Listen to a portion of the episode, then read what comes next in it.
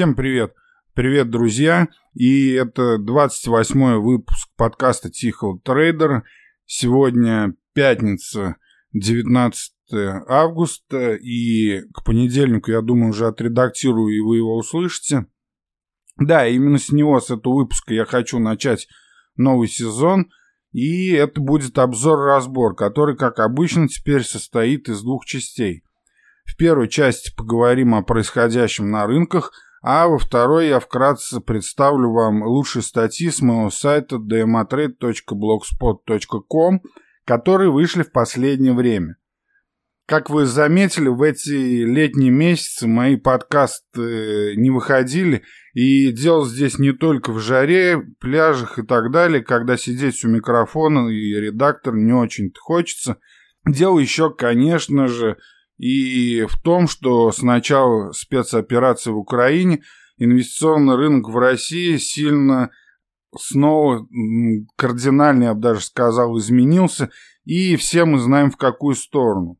Я вижу, что активность на моем сайте и в Дзене э, снизилась, э, в телеге отписалось где-то 20%, и я, конечно же, понимаю причину – да, я занимался, занимаюсь и, надеюсь, буду заниматься именно американским фондовым рынком, но раньше мои материалы читали и все-таки торгующие также там и российскими акциями, и любыми другими акциями.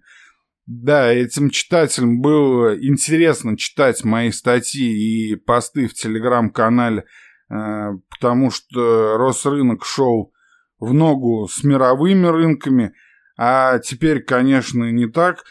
И, в общем-то, российский рынок э, по отношению к мировому рынку это всегда был некой песочницей. Но если раньше это была такая э, песочница где-то в центральном парке, да, где было много детей разных возрастов, в ней игрались, то теперь это можно сравнить э, с такой маленькой песочницей где-то на заднем дворе, в тени, где там два унылых малыша с лопаточками играются и пытаются как-то построить из этого куличики.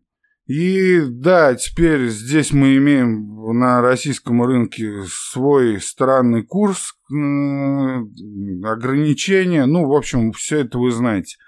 С другой стороны, мои инвесторы ушли с рынка, мои клиенты, кто-то боится, кого-то, у кого-то Евроклир заморозил акции – кто-то вышел в кэш, потому что понадобились деньги на что-то другое. И что делать ТТ в этой ситуации? Я думал над этим летом. Можно, конечно, удариться в обсуждение там невыплаты «Газпромом» дивидендов или разбираться в сортах российских корпоративных бандов – или загонять в золото своих читателей, объясняя им, что вот сейчас это лучшее вложение, и сейчас я вижу, многие телеграм-каналы этим занимаются.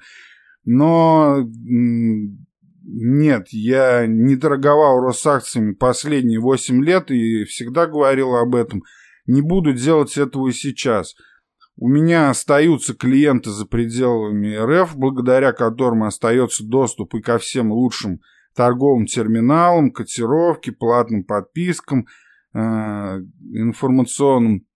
Поэтому вы можете видеть на моем сайте по-прежнему все эти красивые графики из того же SyncOrSwim, который я считаю вообще лучшим терминалом на планете Земля, да, и доступ ко всей аналитике у меня остается, которым я делюсь с своими читателями. Я, в принципе-то, возможность торговать основными ликвидными бумагами остается и у российских инвесторов. Тот же Финам там возобновил, как пример, да, торговлю почти 200 иностранными акциями. Ну и ситуация с Евроклиром рано или поздно, конечно же, разрешится. Сейчас там идут э, суды, э, пытаются как-то... Ну, в общем, я не буду в это углубляться, это уже и так довольно раскрыто, и в обсуждение то мне не хочется уходить в этом выпуске. Надо страшно торговать амир-акциями? Да, конечно, странно, но я бы сказал, что не страшнее, чем держать у себя э, российские акции, которые, как мы знаем, обнуляют каждые 5-8 лет, а положительного роста там в долларах или любой другой стабильной валюте, если пересчитать, то нет с 2008 года. В общем, подумав над этим, я решил продолжать заниматься тем, чем и раньше – не гоняясь за подписчиками, и хотя, естественно, мне известно, как сделать так, чтобы количество подписчиков возросло. Ну, я уже перечислил, просто нужно уделить проблем э, э, российского рынка, а если еще и немного в политику идти, так вообще всем это понравится. Но нет, для меня это по-прежнему не актуально. И те, кому интересно, слушайте подкасты, не забывая отзывы и лайки оставлять на платформах, где вы меня слушаете. Подписывайтесь на телеграм-канал Тихий Трейдер и читайте мой основной ресурс dmatrade.blogspot.com или .ru. Welcome. А теперь после долгого такого вступления переходим к основной части. Поехали!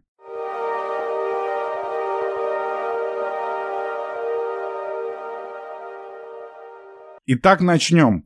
Первый, конечно, что волнует сейчас э, всех инвесторов и о чем спорят на всех уровнях, как политических, так и экономических, это наступила ли рецессия в Штатах, ЕС и во всем мире соответственно. Ну, ЕС и весь мир меня не очень волнуют, так как э, торгую американскими акциями, как уже сказал в вступлении. А вот про США вопрос действительно спорный. Э, как вы помните, в начале августа вышел отчет по ВВП за второй квартал. И да, реальный ВВП США сокращается уже второй квартал, получается, к ряду. И технически это многие уже априори считают рецессией. Вообще, с 1929 года, то есть со времен Великой депрессии, формальным определением рецессии в Штатах занимается Национальное бюро экономических исследований, НБР. Вот их точное определение я нашел. Рецессия – это значительное снижение экономической активности по всему рынку в течение нескольких месяцев, обычно заметному по уровню реального ВВП, реальных доходов, занятости населения, промпроизводству и оптово-розничных продаж. С другой стороны, в Великобритании, например, рецессия – это тупо отрицательный рост в течение двух последних кварталов. Да, у них такое простое определение, и все, в общем-то, понятно. Так вот, американский НБР формально еще не признал происходящей сейчас рецессии, но давайте сами посмотрим, почему. Если мы вернемся к определению рецессии от НБР – которые я уже привел раньше, то мы увидим, что первая часть этого уравнения, да, у нас есть, то есть есть падение уровня реального ВВП уже два месяца подряд, э, что подходит под определение рецессии в Великобритании. Да, есть падение реальных доходов, но в то же время нет второго главного фактора рецессии из этого определения, именно безработица. В июле экономика США родила 528 тысяч новых рабочих мест и восстановил э, все рабочие места, которые потерял во время пандемии. Да, у многих бизнесов есть проблемы, но исходя из этого Пока формально никакой рецессии в Штатах нет, если мы исходим из этого официального да, определения НБР. Да, она может наступить э, в ближайшее время, там через полгода, год, но пока рано об этом говорить, если, конечно, вы не, предсказатель, как Вассерман, которого мне, к несчастью, недавно удалось посмотреть э, с, с этим, с Пучковым, да, как-то в подборке на Кастбоксе случайно я наткнулся, который на голубом глазу действительно размышлял о том, что Штаты находятся в беспрерывном кризисе 70-х годов, и, а уж с 2008 так это уж, да, вообще из кризисов не вылазит. Это понятно, и подобные заявления легко, конечно, слышать, когда человек хочет просто доказать свою точку зрения одностороннюю, и мы сами знаем, понятно, какую эти персонажи хотят донести точку зрения. Но если ты управляешь своими деньгами и деньгами инвесторов, то приходится, конечно, опираться на цифры и более объективно к ним относиться к происходящему.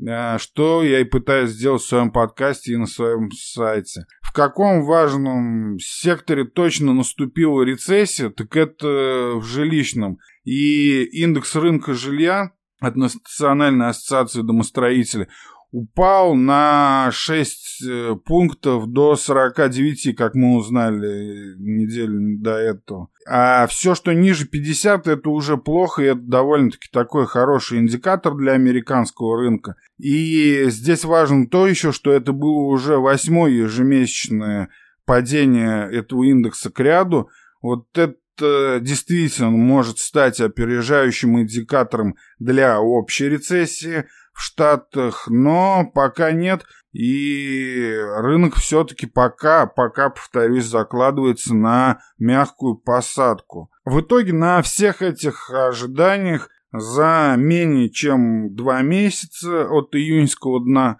э, S&P 500 вырос на 17%, и сейчас этот индекс уже находится в 10% от своего исторического максимума. И в чем, собственно, причина этого роста? Ну, во-первых, индексы, как мы видели, начали активно расти во время сезона отчет прибыли компании выросли почти на 10% по сравнению со вторым кварталом прошлого года, а энергетический сектор учетверил прибыль, и причины мы опять же знаем. Да, сектор потребительских товаров, конечно, страдает, но тот же, посмотрим, если недавний отчет Walmart, крупнейшего ритейлера, да, американского, то он совсем не так уж и плох. И во втором квартале Walmart заработал 11,77 а, долларов на акцию, а, и это на 14 центов больше. Но не в этом суть. Радует э, прогноз э, Walmart в этом плане в том, что типа во второй половине Э, года продажи во всех магазинах должны вырасти на 3%, это исходя из э, самого официального прогноза Walmart. Сразу после этого э, отчет акции взлетела. Интересно то, что в минуту выручка Walmart сейчас составляет уже более миллиона долларов. Да, одна минута и миллион долларов выручки. Вторая причина роста рынка сейчас – это, конечно же, вопрос об инфляции. И на прошлой неделе вышел отчет, который показал нулевой рост потребительских цен в Штатах в июле. Но, опять же, дьявол в деталях, это если с округлением, а технически было все-таки падение на 0,02%, но это округляется, э, соответственно, в, ноль. Но годовая инфляция остается на уровне 8,5%. И здесь, конечно, многие э, алармисты теперь находят вот э, противоречие в этой э, рекордной инфляции и ростом рынка, который мы видим в последние недели. Мол, вот опять спекулянты разгоняют рынок, а на самом деле мы давно уже в рецессии, инфляция огромная, и все американцы, европейцы все замерзают, мир катится к четвертой мировой войне, третьей мировой войне, ну, она уже пройдена, судя по их, э, да. Так вот, здесь я хочу всегда напомнить, что фондовый рынок это все-таки опережающий индикатор экономики. Э, это то, как видят э, инвесторы, трейдеры и весь, так сказать, коллективный разум, в общем-то, развитие экономики в будущем, что исключает на него вот э, такое сильное влияние таких уж вот индивидов, алармистов, которые пропагандируют постоянно конец света, и, естественно, там раз год и палка стреляет, иногда все-таки их прогнозы оказываются близки к какому-то такому плохому сценарию, да, и, и уж тогда они его выдаивают до последнего.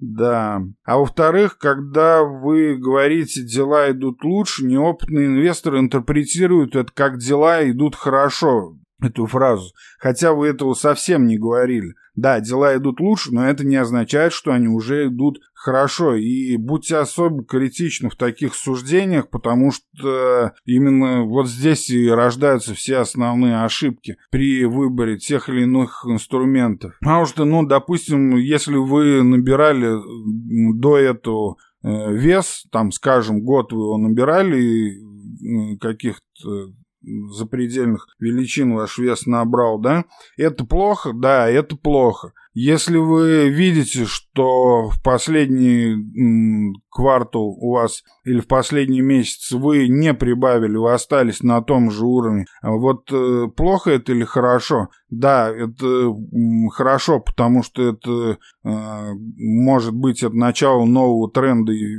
после этого вы уже не будете набирать вес, но ваши там лишние килограммы, они нас здесь никуда не делись. Вашему организму по-прежнему тяжело от этих лишних килограммов, и вот здесь палка о двух концах. Как вы будете к этому относиться? Но рынок живет ожиданиями и, в общем-то, продолжает расти. Наиболее интересен для меня сейчас, конечно же, как э, всегда, сектор технологий, XLK его тикер, да, который растет уже седьмую неделю. Ну, во-первых, это, в принципе, акции рост как там, например, мои любимые AMD и Nvidia, да, естественно, которые падают быстрее всего рынка, но и восстанавливаются потом также стремительно. И своего рода это тоже опережающий индикатор, так как они в себе несут риск, они в себе несут надежды инвесторов на то, что скоро ситуация переломится и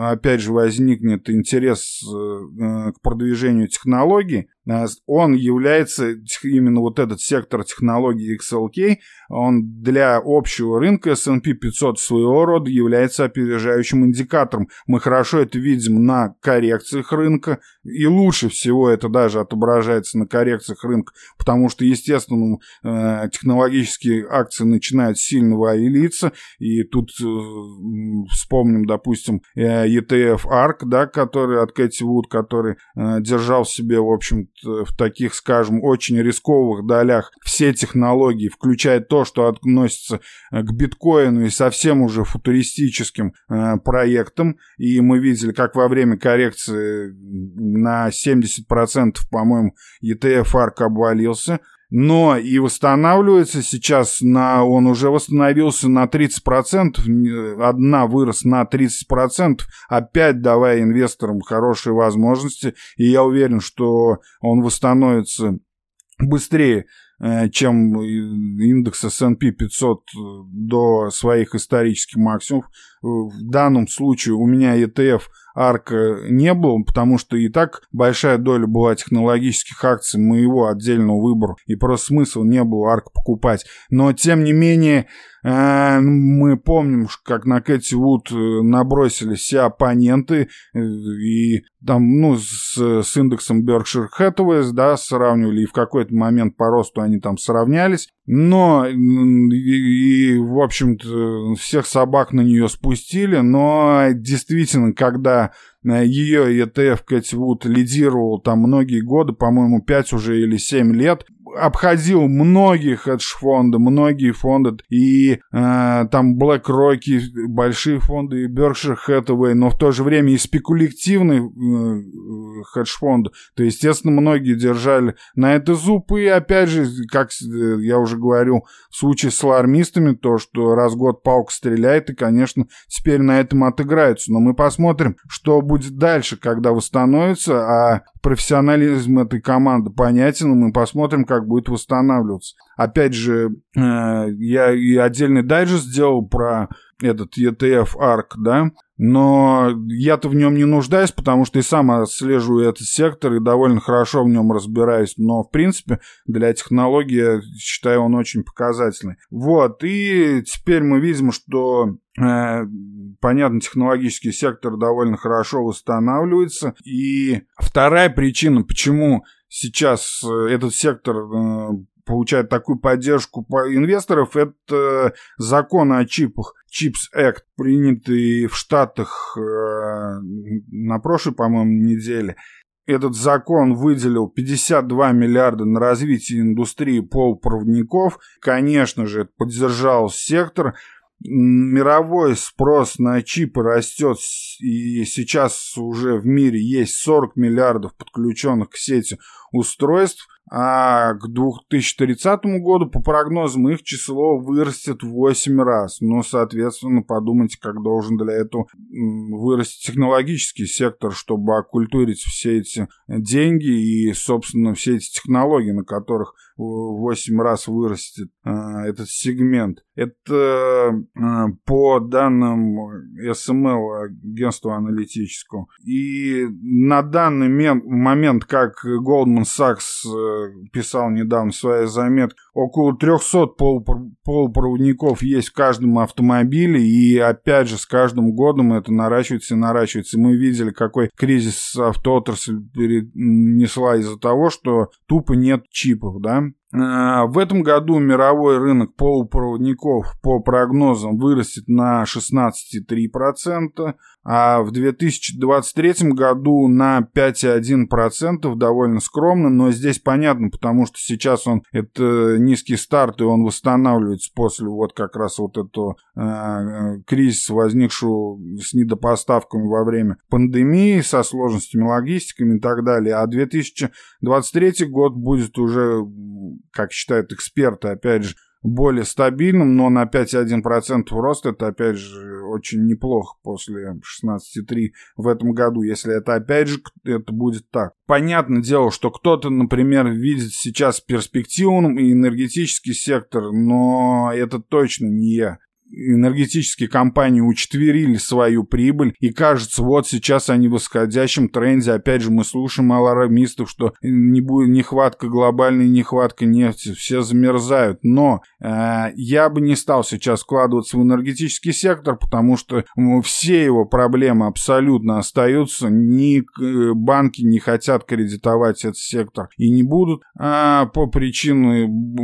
по причине того, что для дальнейшего как бы развития любой этой крупной компании, будь то Exxon или будь то это российские какие-то компании, это нужны большие деньги на разработку. Нет, российские компании, конечно, мы исключаем из этого. И, кстати говоря, на нефтяные компании э, в России, это как раз у российских инвесторов может быть интерес. А почему? Да потому что, собственно, а куда им еще вкладываться в этой песочнице, кроме как в энергетический сектор, где более-менее хотя бы как-то, но он все-таки привязан к цене на нефть, который в свою очередь привязан э, к реальному широкому курсу доллара, да, ну, реальной стоимости доллара, потому что все-таки во всем мире нефть продается в долларах. И, ну, грубо говоря, для российских акций э, инвесторов за неимением лучшего, это нефтяные акции могут быть именно прокси, да, к настоящему курсу доллара, грубо говоря, к широкому курсу доллара.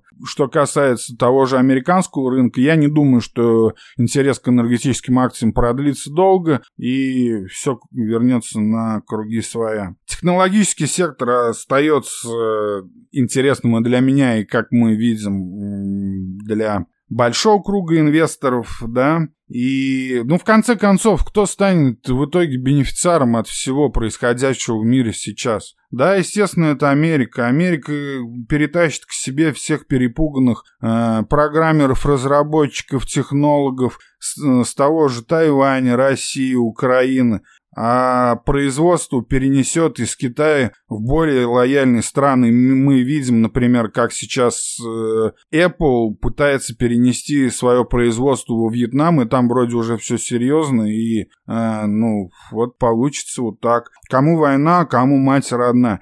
И я опять же не говорю сейчас плохо это или хорошо, я не про политику. Я говорю здесь только как трейдер, работа которую приносить прибыль себе и своим э, клиентам. А правду, справедливость это выясняют на других каналах, пожалуйста. Здесь я постараюсь все-таки в это не ударяться. Но вот с цифрами и с реальными такими веяниями, которые сейчас происходят, хотя бы в том же технологическом секторе, И он опять, он же опять здесь выступает индикатором, не энергетические компании, которые стояли на своем месте и стоят. Они добывали, они могут увеличить добычу, но ничего нового делать они не будут, никакие производства они никуда не будут переносить. По ним мы, в общем-то, не можем видеть, что происходит в мире.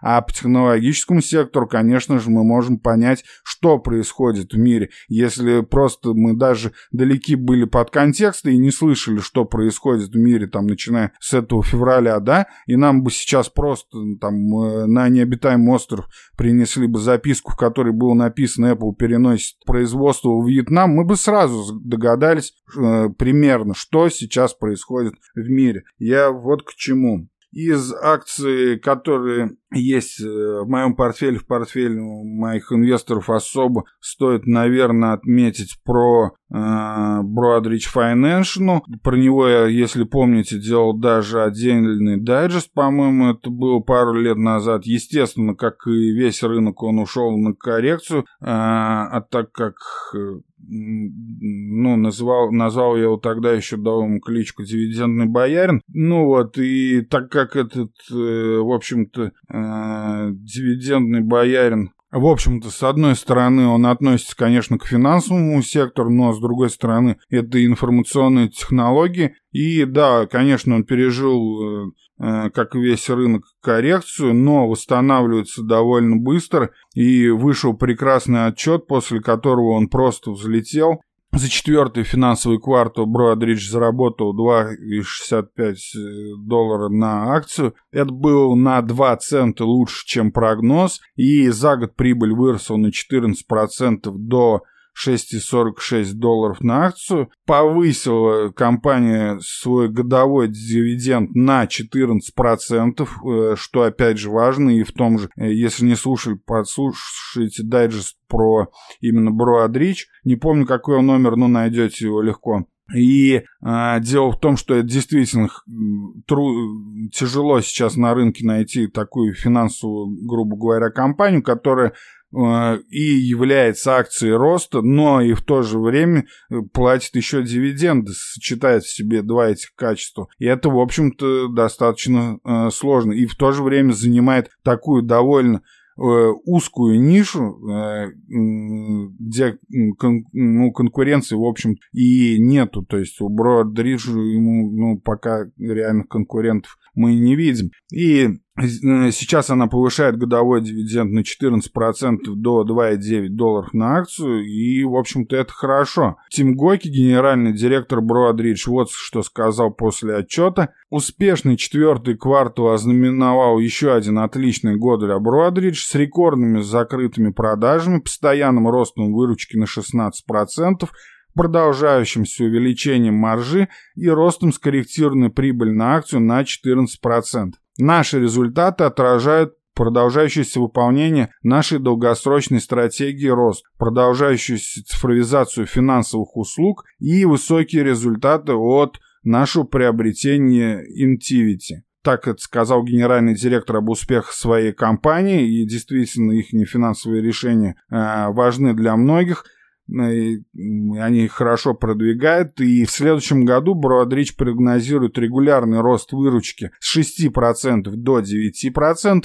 и рост прибыли на акцию с 7% до 11%. Исходя из базы в 6,46 долларов на акцию, это означает, что прибыль в 2023 году составит где-то там от 6,91 до 7,17 долларов на что не может не радовать инвесторов и в том числе меня. Есть еще две акции, на которых мне хотелось бы акцентировать внимание, и которые я сейчас ищу точки входа, и после того, как вот это вот последнее э, ралли, которое происходит сейчас на рынке, немного поостынет, и мы увидим, что это действительно это восстановление, или это, ну так скажем, последнее э, или предпоследнее ралли медвежьего рынка, после чего э, снова S&P 500 пойдет вниз. Здесь вот этот скользкий момент, но тем не менее я присматриваюсь и с большой вероятностью я скоро зайду в новые две акции, добавлю их в портфель инвесторов и в любом случае по ним я сделаю два дайджеста. Постараюсь сделать в ближайшее время. И думаю, многим это будет интересно, потому что это действительно интересная компания. Пока не буду называть, что это за компания, будет сюрприз. И последнее, на что мне хотелось бы обратить ваше внимание сейчас, это компании с малой капитализацией, которые тоже являются неплохим индикатором, опережающим не раз себя показали, убедили нас в этом. Э, соотношение между мелкими и крупными акциями сейчас выросло до максимально возможного уровня по сравнению э, с недавним, ну, имеющимся да, диапазоном. И с июньского минимума Russell 2000 э, вырос на 16%, а S&P 500 за это время сумел подняться только на 13%. Здесь важно то, что исторически сложилось так, что вот на, на начальных стадиях нового циклического восходящего тренда, если мы предположим, что на S&P действительно мы сейчас видим это начало нового восходящего тренда, да, то в таких случаях Акции компаний с малой капитализацией в прошлых случаях работали э, лучше и показывали лучшую доходность, чем акции крупных компаний. И поэтому то, что происходит сейчас, э, ну, можно только приветствовать. И это действительно может стать э, опережающим индикатором.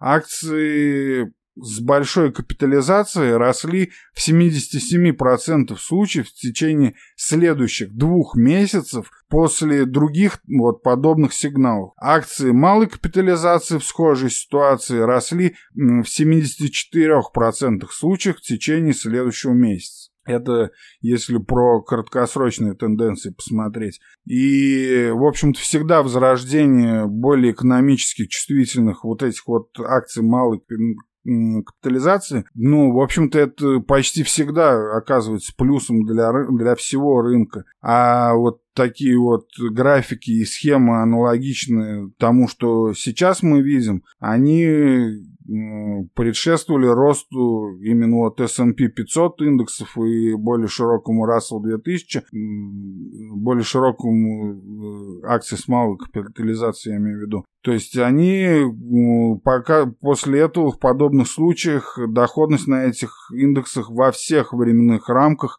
а, во всех диапазонах э, была достаточно хорошей. Это если, опять же, опираться на прошлое. Но это, как мы знаем, это не является стопроцентным индикатором такой вот рынок у нас сейчас, и э, вы спросите, каковы шансы на рост? Да, ну это, конечно, одному богу известно, как всегда, но я могу только заметить, что за два летних месяца, вот этих наших, сейчас, э, S&P вырос на, получается, на 13%. Да, одна июньская у нас 17%, если я не ошибаюсь. И это, в общем-то, очень много для конца лета. Э, когда мы знаем, люди, в общем-то, отдыхают и активность на рынке падает, то сейчас это восстановление довольно-таки можно назвать стремительным. Последние такие три случая, когда S&P 500 прибавил более 10% в июле и в августе, это было в трех случаях,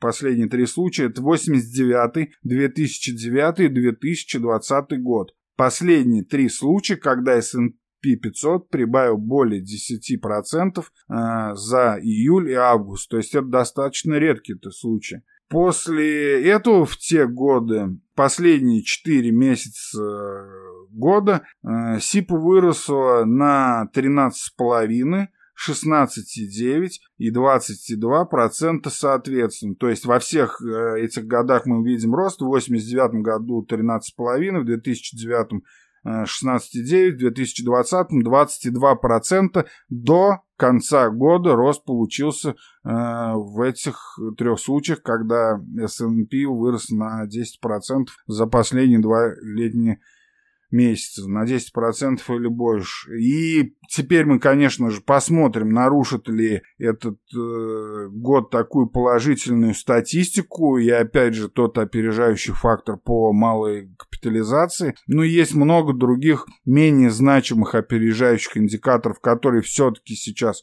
указывают на разворот, но учитывая, конечно, текущую ситуацию там и в геополитике, мы, в общем-то, пока не можем утверждать, что все медведи отступили, и вот именно сейчас мы здесь, ну, отсчитываем. Но вероятность эту я бы так сказал, растет с каждым днем, и она уже, эта вероятность больше того, что мы будем, что S&P 500 будет пробивать, и мы увидим там дальнейшие низы для медведей. Посмотрим, как это будет происходить. А по первой части у меня на этом, пожалуй, все.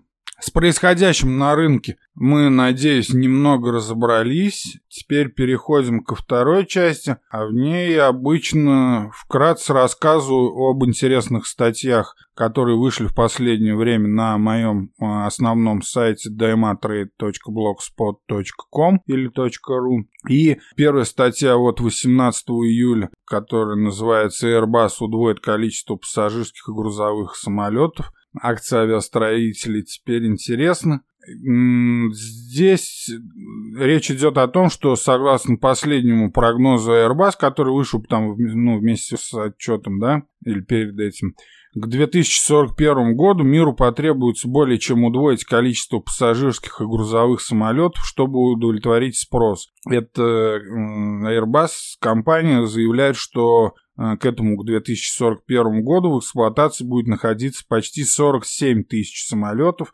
что примерно на 105% больше, чем 2280 э, самолетов, которые находились в эксплуатации на начало 2000, 2020 года. Я сразу скажу, а, вернее, напомню, а я об этом не раз уже говорил в своих подкастах, что к отрасли авиаперевозчиков и авиастроителей, в общем-то, я отношусь э, всегда достаточно холодно, ну, то есть это такой древнейший, да, уже можно сказать, сектор, как там и энергетика, ну, наравне с ним. А, вот, и опять же, там жесткая конкуренция, там дорогие новые разработки, дорогие кредиты для них, ну и все такое. Но здесь заинтересовало то, что по срав... в этом же отчете говорится, что на данный момент грузовых самолетов э, сильно не хватает, поскольку международная торговля, как ожидается, удвоится в течение следующих 20 лет, то и количество грузовых самолетов, которые могут перевозить более 10 тонн, да, грузоподъемность более 10 тонн, необходимо будет увеличить до более чем 3000 к 2041 году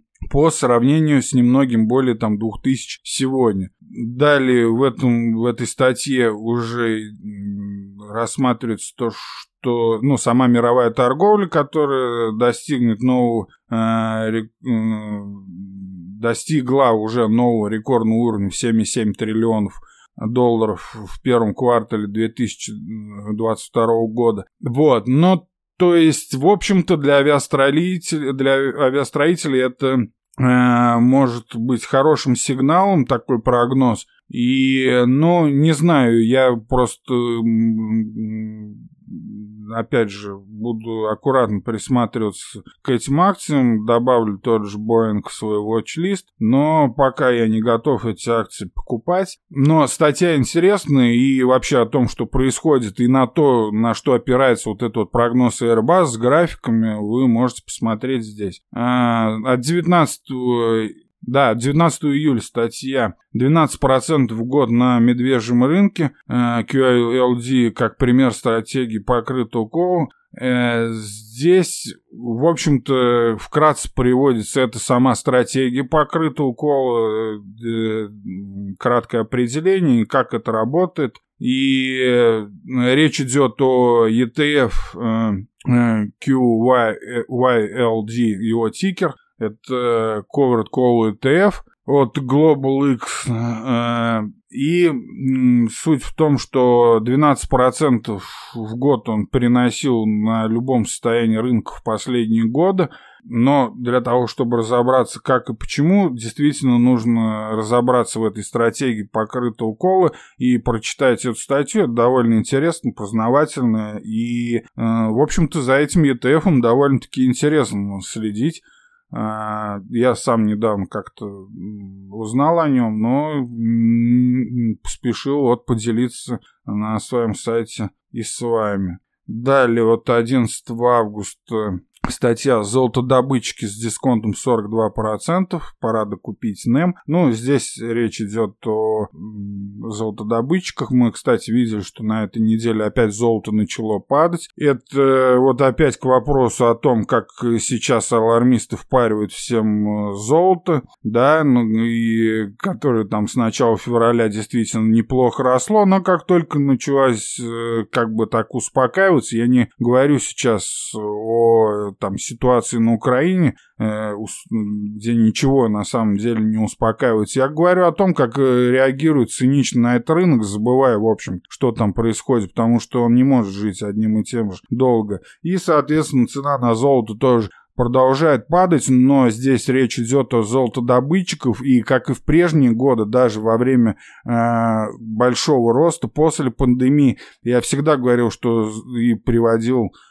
пример, да, тот же, про тот же NEM есть отдельный дайджест в моем подкасте, ну, NEM это Newman Corporation, э, как одного из ведущих майнеров золота, да, и я по-прежнему считаю, в данном, даже в данном случае, даже если мы исходим сейчас от того, что действительно S&P 500 оттолкнулся от дна и сейчас э, это ну, не только, не только сейчас бычий ралли на медвежьем рынке, да, не то, что это большой откат, после которого мы увидим пробой, а если это действительно мы увидели разворот и S&P сейчас растет, то я и в этом случае считаю, что акции золотодобытчиков в портфеле э, в размере там 5-10% это достаточно хороший хедж, потому что в случае, если это действительно так, то э, золотодобытчики будут расти вместе с рынком, и я не раз вам демонстрировал это и графиками там того же Ньюмонта, в котором было там 5-10% эти э,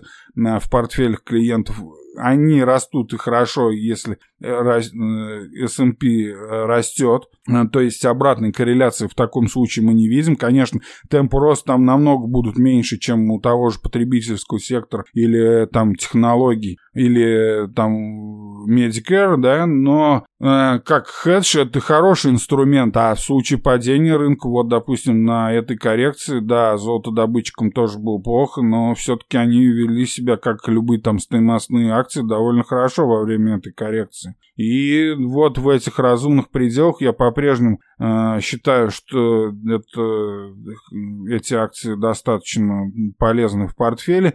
И вот в этой статье прям именно обоснован, почему это сейчас происходит, опять же, опираясь на э, ФРС, на инфляцию по доллару, когда мы, в общем-то, золото э, падает, потому что падает долларов, а все-таки оно котируется в долларах, потому что я напомню, что бумажного золота во фьючерсах в разы больше, чем есть существует у физического, естественно, все это торгуется, в общем-то, в долларах, этого никто не отменял, и в ближайшие годы несмотря на все там заверения Вассермана и других алармистов, ничего не изменится.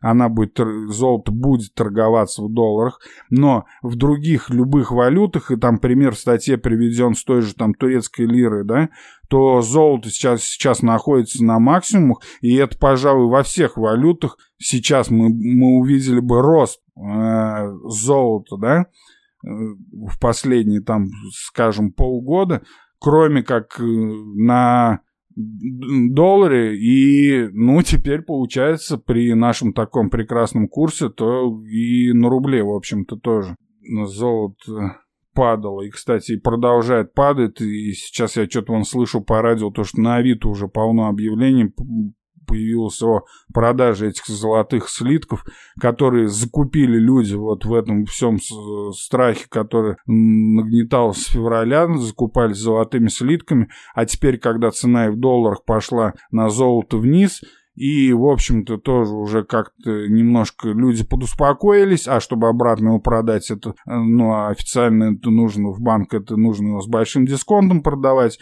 Ну, поэтому, понятно, продают его теперь на вид. Э, я никогда не говорю, что золото это хорошее вложение, и там, э, я не говоря уж даже об, о том, что это хороший инвестиционный план, я никогда не говорил о том, что даже это хороший способ сохранить деньги. Нет, это не лучший способ, но в качестве хеджа, опять же, к акциям золотодобытчика я хорошо всегда относился. Э, Ньюмонт э, по-прежнему показывает неплохие результаты. И вот в этой статье я, по-моему, довольно-таки хорошо обосновал, почему сейчас со своим дисконтом 40% акции майнеров золотых э, все-таки интересны. Следующая статья от 12 августа с названием «ETF пытаются заработать на научных исследованиях. Какие проблемы ожидают новый NSPI?» И речь здесь идет, в общем-то, о феномене, о котором я, по-моему, говорил уже и в подкасте, но точно писал много статей на сайте, потому что действительно меня этот э, феномен очень интересует. Речь идет о том, что на американских рынках последние, скажем, 7-10 лет уже заметна такая тенденция, что доходность акций намного выше э, на, после закрытия официальных торгов на, ну, на официальной торговой сессии, да, то есть в ночные, грубо говоря, часы, э, любые там акции из S&P 500 в целом приносят больше, чем во время дневных торговых часов, ну, во время основной сессии. То есть на постмаркете больше, чем э, на основной торговой сессии. Это если вкратце. И да, это действительно, э, и многие трейдеры, я знаю, пытались э, на этом строить торговые стратегии. И Дело в том, что, пожалуйста, появился новый ETF, который пытается использовать эту неэффективность рынка и их э, флагман это вот как раз NSPI, тикер у него, да, это Nightshares компания сделала этот ETF, и в статье я привожу сайт, на который вы можете, это их сайт Nightshares компании, у них два там эти ETF, Э, есть, так, этот э, на ночной S&P 500, и там, по-моему, еще один на ночной Russell 2000, если я не ошибаюсь. Вот. И вот они пытаются использовать эту неэффективность. В статье есть все ссылки и подробные э, ну, объяснения. Вкратце я объяснил и дал ссылки на прошлые статьи по этой проблеме. Я думаю, довольно интересно. Она, ETF это существует что-то там, по-моему, пару месяцев еще только. То есть сейчас смешно достаточно его график такой смотреть. Но я его уже в watch-лист этот ETF добавил. В любом случае, даже если я его не буду покупать, вот следить вот уж точно в свободное время на досуге, так сказать, за ним будет очень интересно. Вот как вот сможет ли реально этот ETF реализовать вот эту вот, э, вот этот вот феномен, да, ночных рынков, о том, о чем я писал там уже там последние два года, э, интересовался этим и делился с вами. Вот сможет ли вот он сейчас в практичной форме реализовать это. И кроме этого, в статье идет э, ссылка на интересные исследования, которые показывают, что, в общем-то, на других рынках, там, на, на рынке Англии, на каких-то там других, э, не помню, рынках, этой неэффективности рынка, этого феномена не видно. То есть, в общем-то, это работает только на американском рынке. И здесь, кстати, тоже много вопросов, почему именно так, но над этим гадают сейчас многие, но здесь сейчас мы уже видим не теорию, а будет ли это работать в практичном смысле.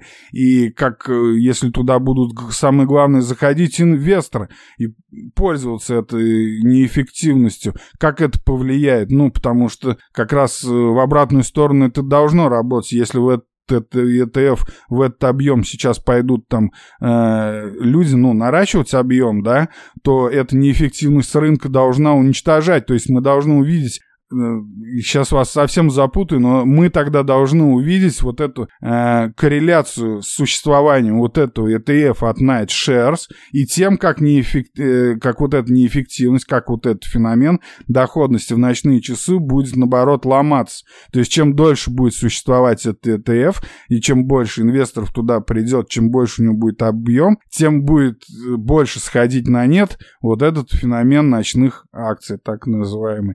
Да, это это очень интересно. И он, кстати, там сейчас 31-32 доллара он на данный момент сейчас этот ETF стоит, но я думаю, это небольшие деньги, если у вас есть доступ к нему, то вполне можно добавить его в портфель просто в виде интереса, да, и э, следить за этой неэффективностью рынка, которую э, Nightshares хочет использовать. Ну и, наконец, последняя статья, которая, на мой взгляд, действительно заслуживает э, там отдельного внимания, это 13 августа Твиттер двигает сырьевой рынок, и сравним это влияние с другими стратегиями. Таково название этой моей статьи. И да, мы все знаем, что Твиттер действительно, фин, а, так скажем, его неофициальное подразделение Финтвиттер, да, э, влияет на рынки. Это уже не раз я приводил такие исследования, но э, в какой степени это и можно ли построить на это торговую стратегию, вот э, в этой статье э, рассматривается э, вопрос того, что на сырьевом рынке очень хорошо видно, как там те или иные твиты влияют на цену ну, товаров, да, получается. И здесь не буду особо спойлерить, здесь просто приводится исследование из ученых из университета Гриффита, которые изучали эти там твиттеры за годы, твиты, вернее, твиты в Твиттере, да, э, за годы, и вот это вот э, влияние на действительные цены, на движение рынка, на ценовые импульсы, они исследовали. Здесь э, просто приведен график, и тут интересно, конечно, посмотреть на цифры, которые здесь мне сложно передать. Но это короткая статья. Если вам интересно это влияние Твиттера на рынок, то заходите и прочитайте этот пост от 13 августа. И на этом по основной части выпуска у меня, наверное, все.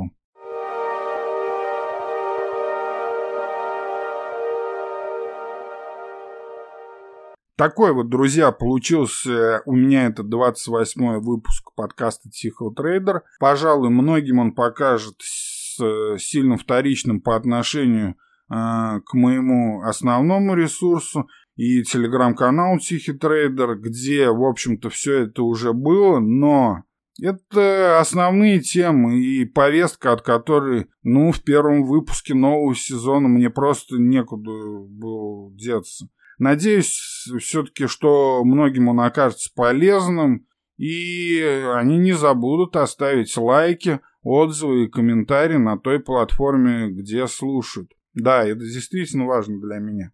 Там же можно оставить вопросы и темы к новым выпускам. Давайте уже общаться, хватит отдыхать, лето заканчивается. Это можно сделать и подписавшись на телеграм-канал Тихий Трейдер. Там есть э, комментарии, каждому посту можно оставлять. Ну и опять же можно туда написать вопросы и тем к новым выпускам. А по вопросам любого сотрудничества со мной и рекламе на моих ресурсах можете писать на почту dmatrade собака gmail.com. Да, пишите, шерите, лайкайте, а я на этом заканчиваю этот выпуск. Удачи!